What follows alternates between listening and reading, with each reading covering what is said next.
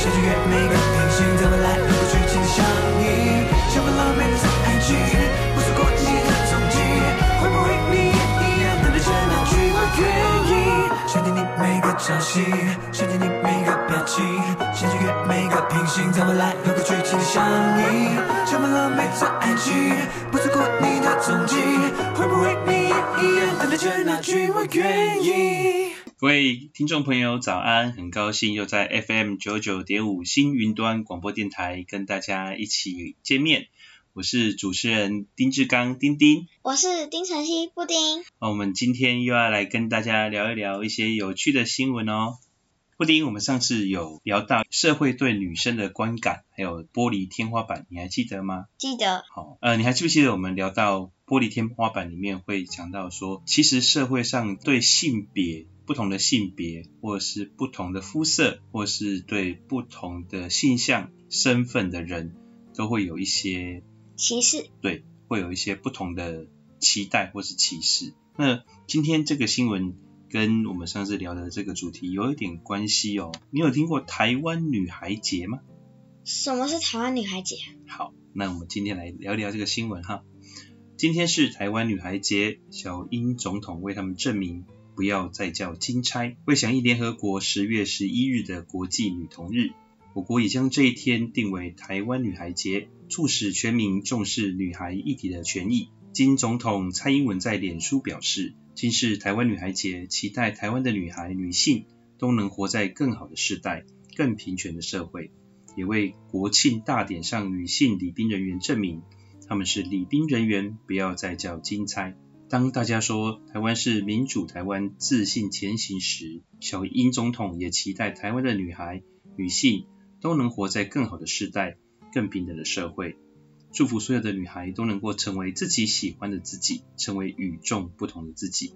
他也表示，许多国军中英勇的女性，像宪兵指挥部快速反应连十二名骑乘重机登场的女兵，还有在国庆场合担任服务贵宾工作的人员。以往女性人员被称为金钗，但总统指出，自他二零一六年就职开始，就已经称他们为礼宾人员。他强调，礼宾人员男女各半，做一样的事情。他们有的人会多国语言，会急救，都是受过专业训练的礼宾接待人员。特别标注，不要再叫金钗。原来有台湾女孩节哦，可惜我没有过。他他这个是没有放假的节日啊，所以你不不会察觉到。也是，什么是金钗？哦，金钗哦，古代女生她就会在头发上面。用黄金或是亮亮的东西做成一个发饰，那这个发饰呢，它就会把头发盘起来以后，可以固定头发。有看过。对，所以呃，这个金钗呢，它就会替代是一个女性的代名词，嗯，尤其是指一些特别雍容华贵或者是一些特别打扮装饰的女生，这样子叫金钗。嗯，那在这个新闻里面呢，它其实是对女生。既定的刻板印象。什么是刻板印象？好，我先讲说，在这个新闻里面，它所代表的刻板印象就是这些女生就是装饰的漂漂亮亮，然后呃，因为她有很靓丽的外形，所以来招待贵宾。那刻板印象的意思呢，就是我们对某一种事物，特别是像是职业，会有一些特定的印象。那这个印象呢，就会长久以来造成我们的一些判断上的错误或者是误差。像是粉红色的东西，就大多数的人都认为是女生的。哎，对对对对，尤其前阵子不是我们有讲到呃口罩事件，有小男生不愿意戴粉红色的口罩，会觉得会被欺负吗？你知道这个新闻吗？不知道。哦，前阵子因为我们大家都要戴口罩上学，然后有小男生就不愿意戴粉红色的口罩，认为这个是女生的，他会被欺负这样子。哈？对，这个就是一个刻板印象，你讲的非常对。所以在职业上也有很多的刻板印象。刚刚这哎，在这则新闻里面，总统有提到了，比方说过去骑重型机车的宪兵的快速反应连都是男生，对不对？都是很高大很帅的男生，嗯，现在已经有女生来参加这样子的一个连队，在国庆阅兵里面骑着哈雷重机阅兵了。我无法想象女生骑重机的想象，因为我大多数看到都是男生骑重机在路上。啊，对，所以就会慢慢的形成一种呃比较狭隘的想法，说，诶，这个事情就是男生做，这个事情就是女生做。但是女生也可以做啊。对，所以。呃，慢慢的，我们就会把这样子的一个想法给转正过来。我们讲说，这个社会是两性平权，或者是说，我们这个社会上慢慢的消除一些歧视，就是从这样子的方式开始的。嗯。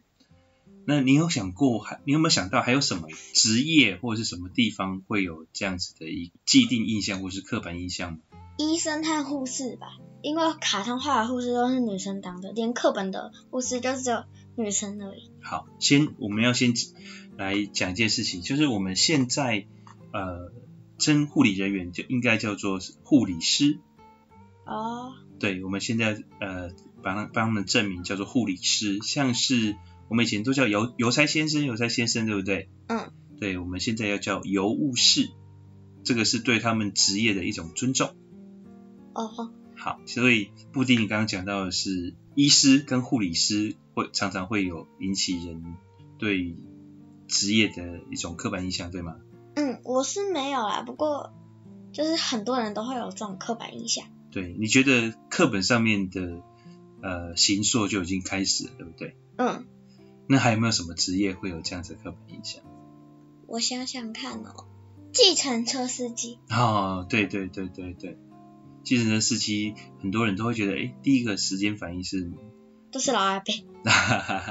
还其实不只是计程车司机，就是很多什么公车司机啊、捷运司机啊，都是男生的感觉。对，甚至连连接车司机都是很多，现在也有女生了。嗯。还有呃。客运司机也有女生了，嗯，对，所以其实你刚刚讲的非常好，就是这样，这个职业很容易造成刻板印象。爸爸这个年纪小时候，其实我们对于未来的想象常常会带着你是男生或是女生，你就要做什么，不做什么。所以其实现在大家对于呃性别的刻板印象，其实相对的还是比较重的。嗯，那你有想过你长大以后想要做什么工作吗？呃。还没想好哎，是啊、哦，很不确定。小时候想要当歌手经纪人，这样就可以拿到很多张歌手的签名。是。然后现在想当设计师。设计师啊、哦，什么样的设计师呢？呃，画画的。画画的设计，画画的设计师是什么意思？呃，画衣服的。哦，所以想要做服装设计师。嗯。哦，对。其实服装设计师也是一个很特别的行业。是啊。对，一般人想到服装设计师，其实绝大部分的很优秀的服装设计师都是男生。诶，没有想到哦。没有想到。好，你有听过哪些很知名的品牌？Zara。Zara，Zara 是一个快速品牌，它里面有很多的设计师。呃，它他们有一个单一的。Uniqlo。哦，Uniqlo 跟 Zara。也是都是一样，都是这个我们叫做快速流行品牌。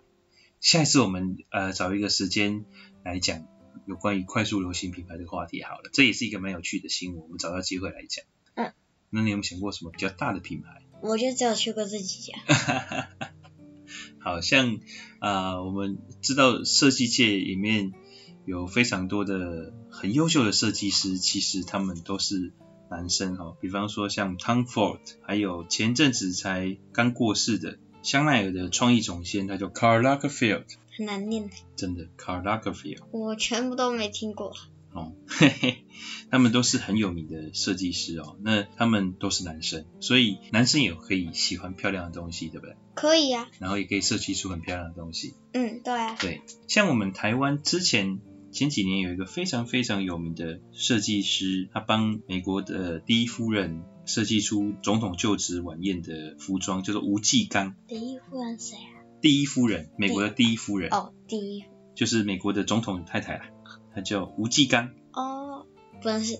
不认识哈、哦，吴季刚他他是台湾人，应该说他出生在台湾。嗯，为什么你讲的我都不认识？哈哈哈，因为你可能还没有真正的去接触这个时尚。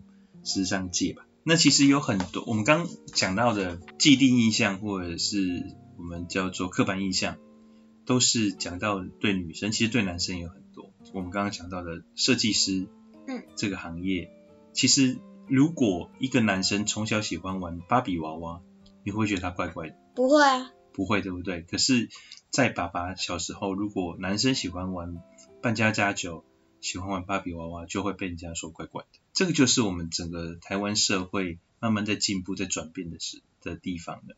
所以慢慢有很多很优秀的男生的设计师，也能够在台湾的市场，或或者是走向国际的市场。以前幼稚园很多男生都是被我们女生拖来玩的。所以他们不是喜欢玩洋娃娃，是变成洋娃娃被你们玩。我不确定。那你说拖来玩是什么意思？就是拖来玩扮家家酒啊。哦，所以是拖来玩扮家家酒，不是拖来被玩扮家家酒。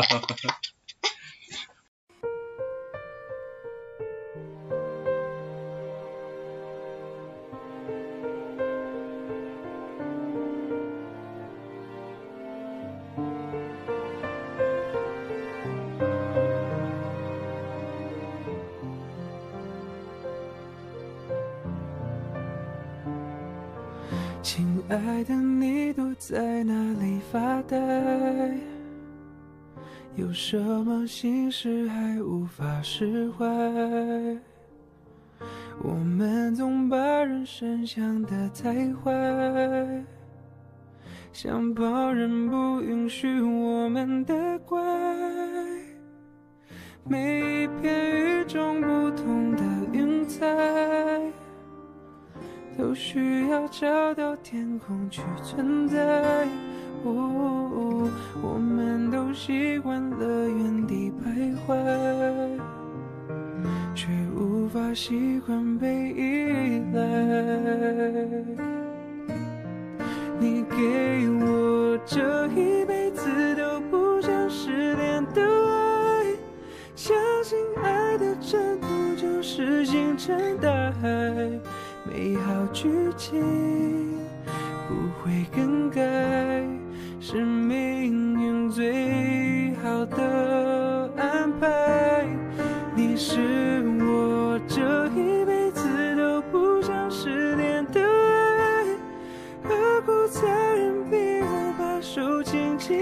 轻放开？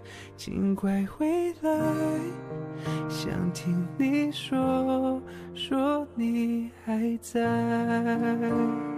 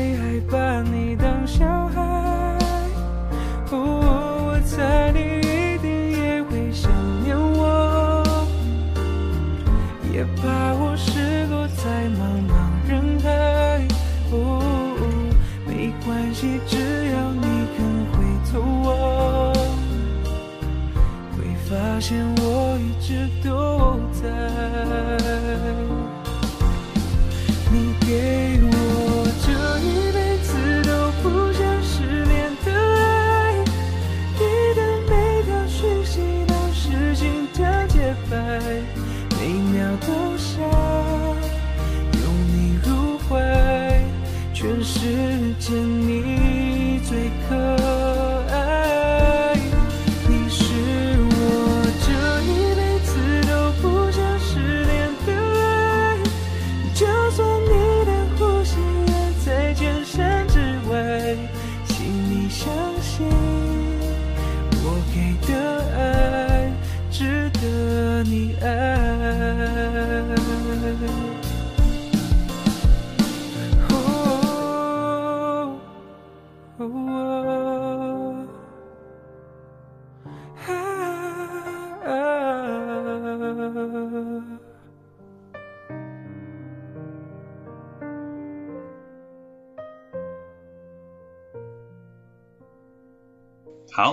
那我们来接下来看下一个新闻哦。好，接下来这个新闻呢，跟我们上个礼拜所讨论到的也是蛮有关系的哦。你还记不记得我们上个礼拜有谈到一个呃加州野火的新闻？有。好，那这个也是跟加州野火新闻衍生出来的一个新闻哈。疫情加野火重创加州餐厅，米其林不公布星级评鉴。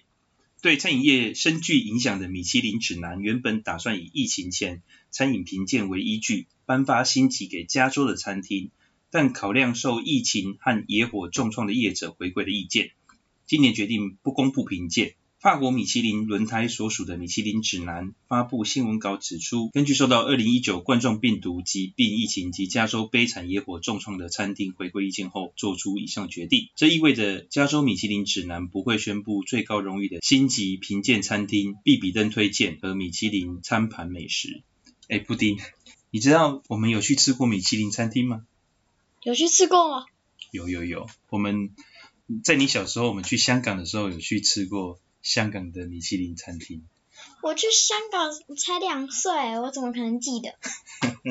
对，我们去吃的那个天好运，不记得，完全不记得。米其林餐厅是什么？米其林餐厅呢？它是呃是一个很神奇的，你知道米其林这个品牌吗？轮胎的。哎，对对对对，你怎么知道？蛮厉害的。那个看是有看过。哦。那米其林最有名的是什么？你知道吗？米其林宝宝。对对对对，米其林宝宝。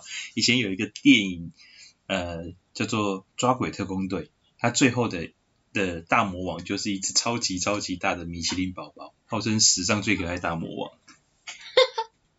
好，呃，这个米其林它是做轮胎起家的，对不对？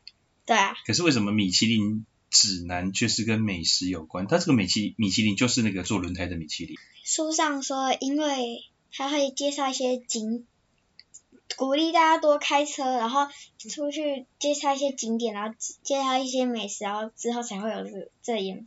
哎，你蛮不错的，蛮有概念的呢。但是我真的不知道米其林餐厅是什么。OK，我先讲它的历史哈。米其林轮胎呢，这家公司它是诞生在法国的一个叫克莱蒙费朗的小镇里头，它在一八八九年就成立了。那这个座城真的不大，只有十四万五千人。那我们刚刚讲到的米其林宝宝呢，它诞生在一八九八年，哦，这是全世界最老最老的一个吉祥物。这个米其林宝宝呢，它是有名字的哦，它的名字叫毕比登。所以当米其林指南，米其林星级餐厅在发布之前，都会先公布一波叫做必比登美食推荐餐厅。那这个必比登美食推荐餐厅就是平价版的美食指南，标准是花不到一千块以下就能吃到三道菜的美味小馆或是路边摊，因为价格超亲民，官方也特别让米奇宝宝必比登变成吐舌头的俏皮版，凡得奖的餐厅都可以贴上这个可爱贴纸。米其林的指南呢是啊、呃、这个米其林公司它所推出的一个旅游指南，最早是放在加油站跟呃，便利超商让人家免费索取的，但是最后要钱了，因为商家把它当做点。哦，对，他这个是因为他们公司的高层看到很多人因为免费不珍惜，就开始要收费。但是一开始它是免费让大家索取的，可是因为他们的评鉴是在当时那个时候是这本米其林评呃米其林的评鉴呢，第一。第一本呃米其林指南第一本出来的时候，你猜是几年？不知道。它比中华民国还早，它从一九零零年开始就有这样子的一个指南。好早啊。对，所以你也知道那个时候的资讯是超级超级不发达的。嗯。所以有这样子的一本指南，对很多在外面旅行的人来讲是非常非常重要。相对的，它上面报道的餐厅，你觉得它的生意会变好还是变好？坏？变好吧。当然，所以这个不管是对旅行的人，或者是对餐厅来讲，这个都是一个非常重要的媒介，所以它的地位就会因为这样子越来越高，越来越高。嗯。那到了后期呢，米其林公司本身也非常重视这本这样的一个评鉴。嗯。所以渐渐的，它就变成一个在法国当地美食的权威。那你知道法国餐？一直以来都是在西方社会非常被重视的，嗯，所以米其林这个评鉴指南也就变成整个西方社会对餐饮的一个指标，所以慢慢的它就从法国一直推广到欧洲、美洲，甚至现在在亚洲。那现在来说呢，米其林餐厅的评鉴指南也不只是评西餐而已，它也有评中餐了。你这样讲我都饿。我从刚开始脑海里一直就是想着食物，食物，食物。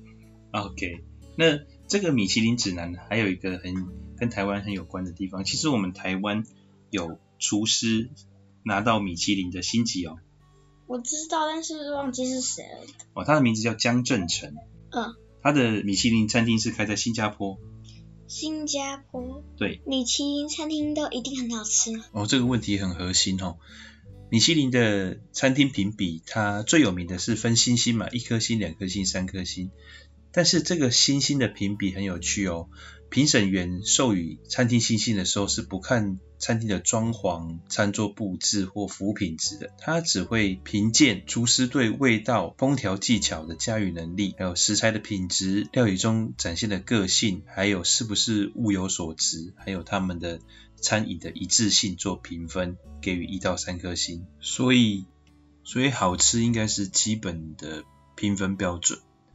那它其还有其他的评分项目是用其他的，比方说刀叉、盘子来做表示的。服务态度。对对对对，还有整个整体的环境，还有对客人的服务，嗯，通通都是在评鉴的范围里面。当然还有装潢啊等等的都是。那第一位拿到米其林的人是谁？哎，这个我我还真的不知道哎。好可惜哦，今年没有公布那个米其林的。哦，对，因为为什么他们会做出这样的一个决定呢？是因为有比赛就会有竞争，可是目前在美国的情况是整个餐饮业都在一个低迷的情况，所以米其林只能希望就是不要因为这样子的公布，好像让已经很严峻的餐饮业在出现不必要的竞争的情况，大家能够。用一种比较和谐的方式度过难关。嗯，所以疫情加也等于很糟的状况。呃，对，因为你知道现在在美国的疫情非常的严重，严重到其实呃当地的政府还是限制人民的行动，大部分的人要待在家里。好可怜。对，所以呃餐厅的。生意当然不好，他们也会限制餐厅的用餐人数。餐厅餐厅只能用外带的，不能在里面吃饭。那我们在台湾不是很好？我们在台湾，我们在台湾是非常非常得天独厚的一个环境。你知道，在很长的一段时间，台湾是唯一在很多先进国家里头唯一还有开学的国家。他们都没有开学啊？对他们。一开始是完全没有开学，后来慢慢的转成线上的学习。可是很多小朋友是没有办法用线线上学习的，对吧？嗯。对，所以在台湾曾经有一段时间是唯一有开学的国家。那我们台湾目前也是全世界少数少数的国家是能够相对的正常运作的国家。那我们还在抱怨功课多，能去上学都多辛苦，待在家多无聊。对，你们还记不记得今年放了一个史上最长的寒假？记得，但是就放了一个史假史上最短的暑假。对，这个就是因为疫情的关系，在呃寒假真正的寒假结束的时候，那时候疫情正爆发，所以没有人能够预测接下来会发生什么事情，所以很多。国家停课，从那个时候停到现在。但我觉得暑假很无聊啊，就跟着妈妈去他学校拍拍数学，然后滑手机这样而已啊。哎，布丁，那我们你有没有什么特别喜欢的餐厅？然后呃，你印象中在这一波疫情里面有受到影响？寒暄吧。哦，我们常常去吃港式饮茶。嗯。对。可是，呃，我们常去的那间，现在因为疫情的关系，它关店。哦，对，它现在应该我不知道它是休息还是关店，但是确实就是没有开，对不对？嗯。对，所以其实感觉得出来，这个疫情对于餐饮业是蛮严重的影响。可是台湾其实其实相对的还好，慢慢的现在餐饮业已经复苏了。有时候你还记得母亲节的时候，我们要。要去订餐厅都订不到了。对啊，父亲节也是。啊，父亲节也是，对，就现在已经慢慢的恢复起来。但是我觉得在家煮的比较好吃啊。哈哈，你喜欢妈妈煮的，对不对？对。我妈妈听到会很欣慰。好，那我们来看下一条新闻哦。布丁，我们刚刚有讲到疫情冲击加州的很多餐厅，对不对？对。那你知道，其实不只是餐厅受到影响，连你最喜欢的迪士尼也受到影响诶。知道啊。哦，你怎么知道的？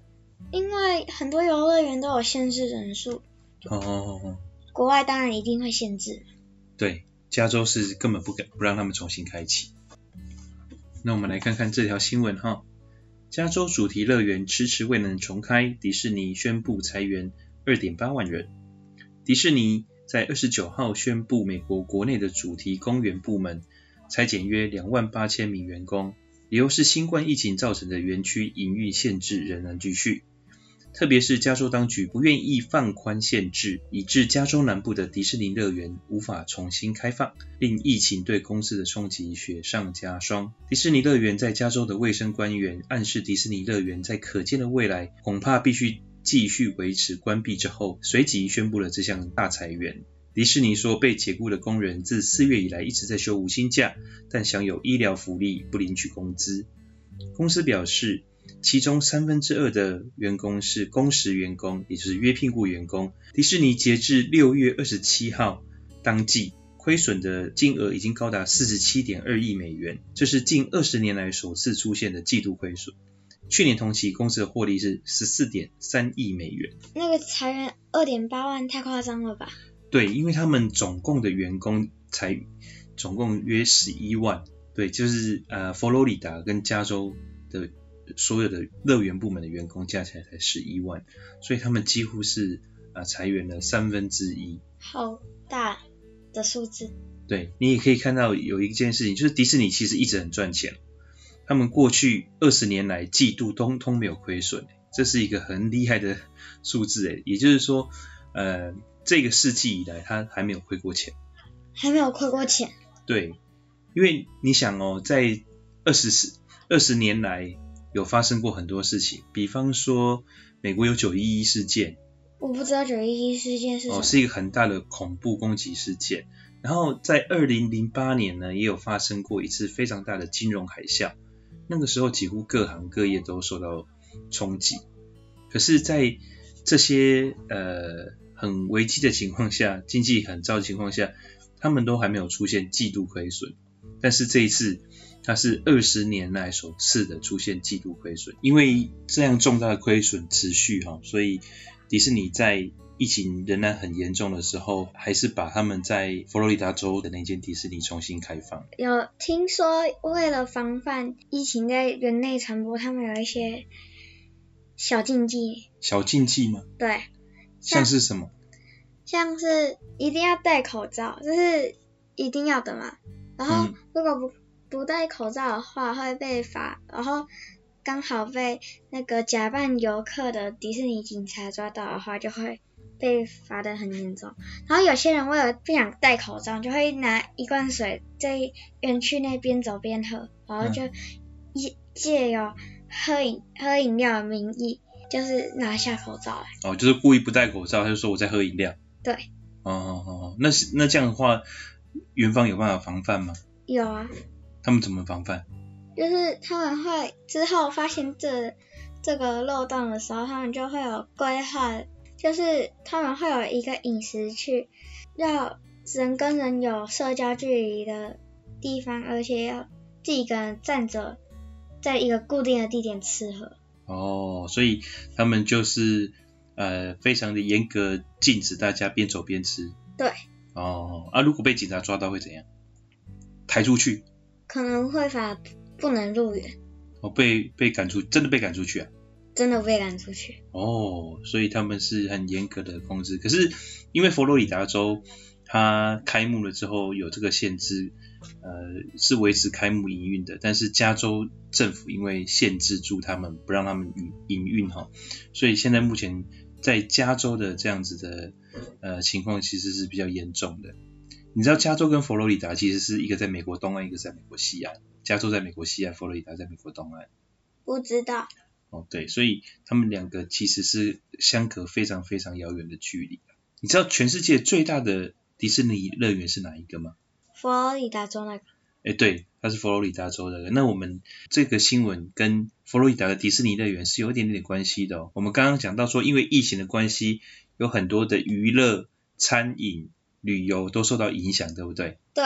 那另外一个受到很大的影响是美国的职业运动。那美国职业运动里头呢，包括 NBA，还有 MLB，就是职业棒球联赛，都陆陆续续的恢复了比赛。就是呃，我们最先受到疫情冲击的比赛就是 NBA 例行赛，因为 NBA 的球赛是在冬天打，那那新冠肺炎它开始盛行的时候是冬天嘛，嗯，所以呃打到一半的时候，有非常多的球员跟球队周周边的人员受到感染，所以 NBA 就停赛了。那他们在前阵子复赛了。复赛的地点呢，就是我们刚刚讲的佛罗里达州的迪士尼乐园里面。迪士尼乐园也有球场？对，他们就为了这个盖了一个球场。哇，迪士尼好有钱。对，然后而且所有的球员跟工作人员都住在迪士尼的乐园的饭店里面。好好。你很羡慕吧？那因为他们他们是最早停赛的，所以他们后来在园区里复赛之后，他们就很快的进入季后赛，目前已经冠军球队的产生。好，接下来这个新闻是爸爸很有兴趣的事情啊，就是篮球重返荣耀，洛杉矶湖人队赢得二零二零年 NBA 总冠军，湖人队以四胜二负的成绩击败热火，相隔十个赛季再度夺冠，笑捧队史第十七座总冠军金杯，同时这一座冠军也是 LeBron James 生涯第四冠，更是詹皇转队到西区的首冠。最终，他也获得生涯第四座总冠军最有价值球员的肯定。布丁，你有没有看过 NBA？没有看过，因为我体育很烂，不喜欢。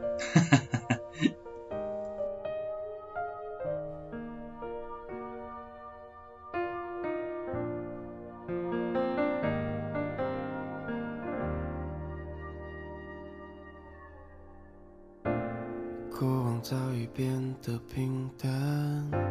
甚至开始自我调侃，偶尔心头一酸，掀起一些波澜。雨天撑着的双人伞，路过最爱那家餐馆，借一半的习惯，没庆祝的圣诞，应该嘘寒问暖。还是借口不谈那些遗憾，留在心底成为旧患。开始的倾心交谈，沦为平淡，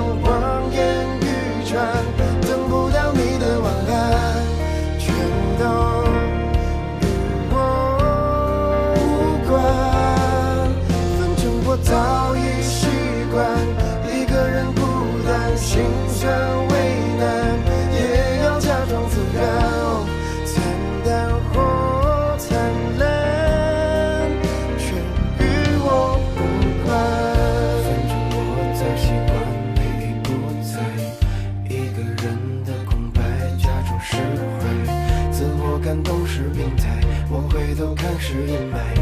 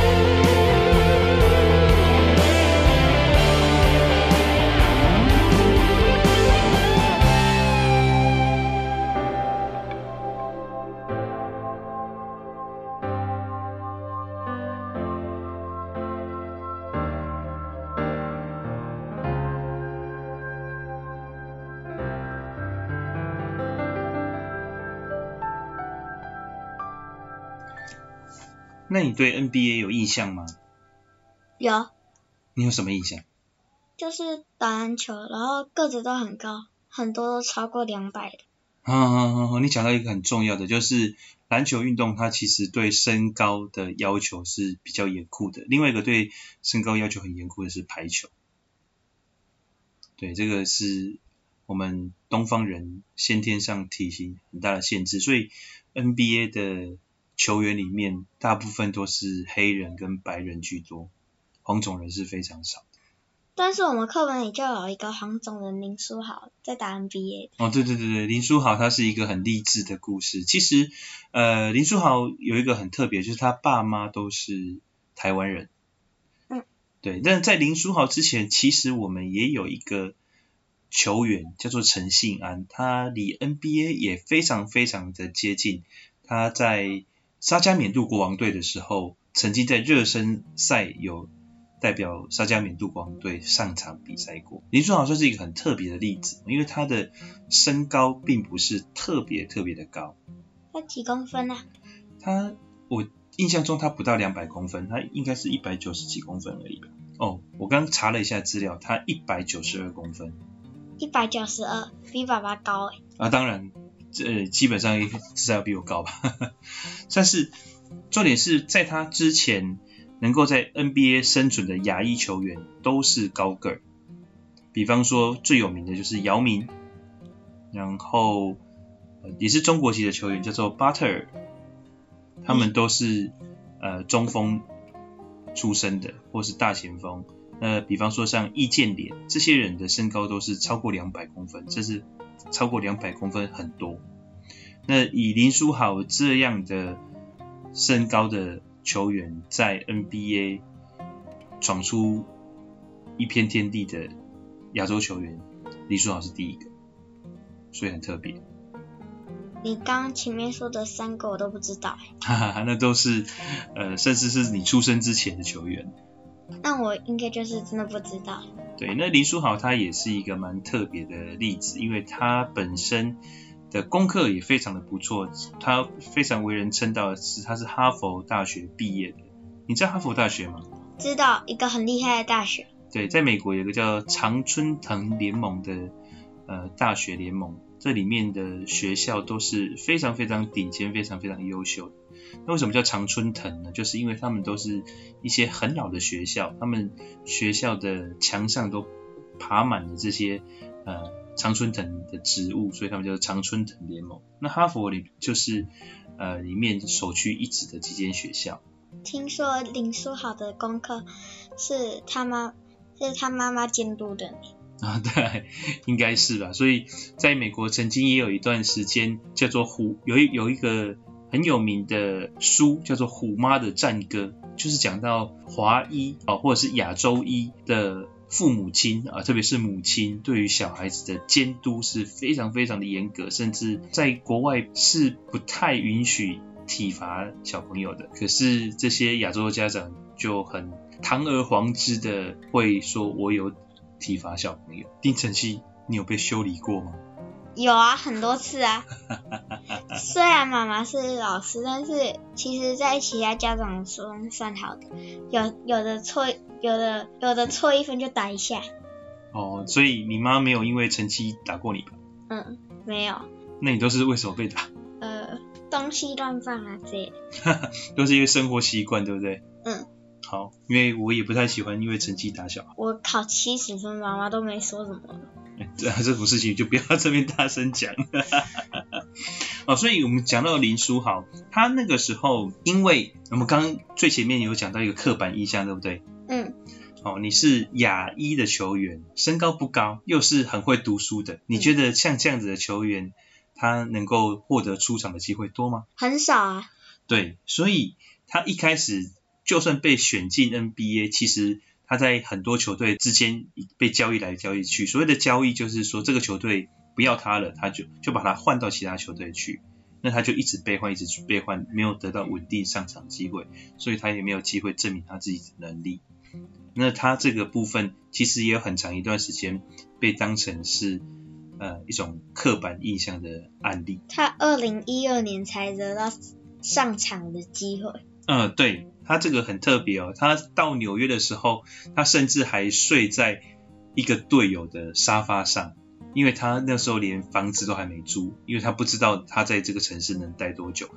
美国的纽约是一个很贵很贵的城市，所以他就先在队友的沙发上睡，睡在队友的沙发上，所以那个沙发后来也变得很有名，大家都抢着想要去睡。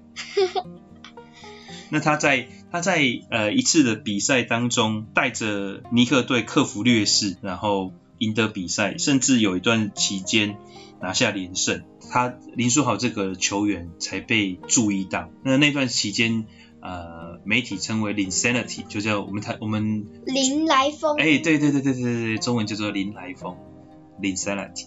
所以那一段期间，他的表现就好像呃一个童话故事一样。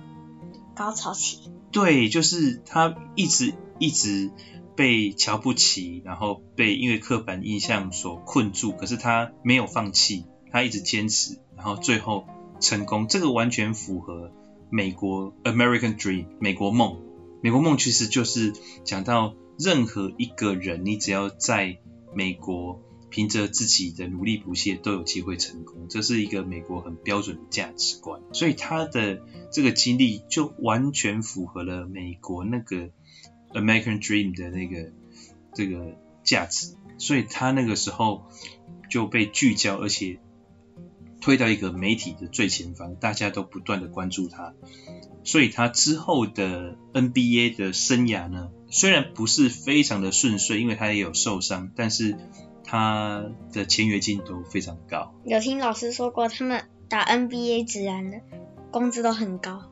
对，非常非常高，可能他一年的薪水就是普通人两三辈子赚不到的钱。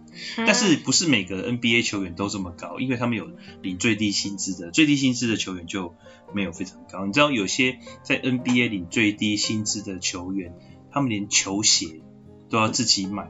所以，但是他们的球鞋不像我们，他们可能打两三场球鞋就要换掉，因为他们的运动量非常大。所以他们有些领最低薪资的球员，他的球鞋都还要呃同队的明星球员会送他们，或是捡人家不要的球鞋。嗯，所以也是有辛苦的啦。就是一定要辛苦才会得来好的情好的结果。有没有那种一开始就走很顺的？有啊，非常多啊，因为 NBA 他们进去的。时候有一个叫做选秀，就是所有要进 NBA 的球员，他们都会向 NBA 报道。那为了要公平呢，他们就会用一个选秀的机制。那选秀呢，就是每年从比较不好的球队开始抽签，你可以排得比较前面。那你排到前面，你就比较容易选到自己想要或是比较优秀的球员嘛。那第一个被选中的，我们都叫叫状元，叫选秀状元，就跟以前考。呃，科举一样，所以第一名的都叫状元，然后第二个叫做榜眼探花这样子，也就是第一轮的第一顺位、第二顺位、第三顺位一直排下来，这样子。所以在第一轮的球员通常都是呃比较优秀的。那在 NBA 的规则里面，第一轮的球员他们的合约也是有受到保障的，就是他们的起薪会比较高，然后他们接下来合约的呃谈的机会能够拿到的钱也比较多。那很多 NBA 的球员，他一进去就是状元的球员，他一直发展的都会很就会比较顺遂，而且拿的薪水都比较高。那也有这样的球员，呃，表现的很好，最后拿到好几座总冠军的也是有。那当然也有，虽然是状元球员或者前几顺位的球员，呃，但是进去 NBA 之后表现的很不好，所以这样的球员就会被。呃，称为水货，水货的意思呢，就是假的。刚刚说到刻板印象，这让我想到 NBA 好像很少看到女生呢。哦，因为 NBA 是男生的联盟，运动这个事情是这样子的，就是它会有分成男生女生，因为基本上在运动竞技，尤其是身体接触的竞技是。呃，男生还是占比较大的优势，这个是身体先天上的限制。那其实有女生的 NBA 叫做 WNBA，Woman NBA 的意思。对对对对对，所以是男女分开的。哦那你讲到的这个刻板印象呢，在选秀里面也常常出现。最常出现就是大家会依身高来选秀，就是两个能力呃比都在大学时代或者是在进 NBA 之前表现都还都很不错的球员。其实 NBA 有对这些选秀的经理人做过调查，他们潜意识里还是会选择身高比较高的。这样有点不公平。对，那甚至在能力数据差不多的情况下，很多人很多的经理人他会选择白人球员。但我看黑人也很多啊。绝大部分是黑人，呃，目前来讲，大部分的明星球员是黑人，但是。所以，如果有一个白人的球员，他有成为明星的特特质，就会被选。嗯。因为这个对行销是非常好的。嗯。那你知道我刚刚讲到林书豪，林书豪有参加过湖人队。不知道。哦，林书豪也有在呃林来疯之后被湖人队招揽进入湖人队，而且甚至有一段时间是打先发名单。他跟很有名的一个球员叫 Kobe Bryant 当过队友。有听过，对，那这个部分其实也算是他生涯的一个很有趣的插曲。Kobe 什么？Kobe Bryant。老师好像有讲过，但是忘了。好好，没关系。那我们下次来讲一讲看，呃，你刚刚有提到女生的运动员，对不对？我们下次有机会我们来聊一聊女生的运动员，好不好？嗯。好，而且不是所有的运动男生女生都分开的，有些运动是男生女生合在一起比的。躲避球。呃，躲避球到了一定的年纪之后，可能还是会分开。像是合球，男生女生就会一起比。对。没有，我们就是分两队。哦，那么因为你们现在的的体能差距还没那么明显，对。那我讲的是成人的比赛，有些是男女混合可以一起比赛的。那我们以后来有找找机会来聊一聊这些比赛好了。好，布丁，那我们今天跟大家聊新闻的时间也差不多了，那我们一起跟线上的听众朋友说拜拜。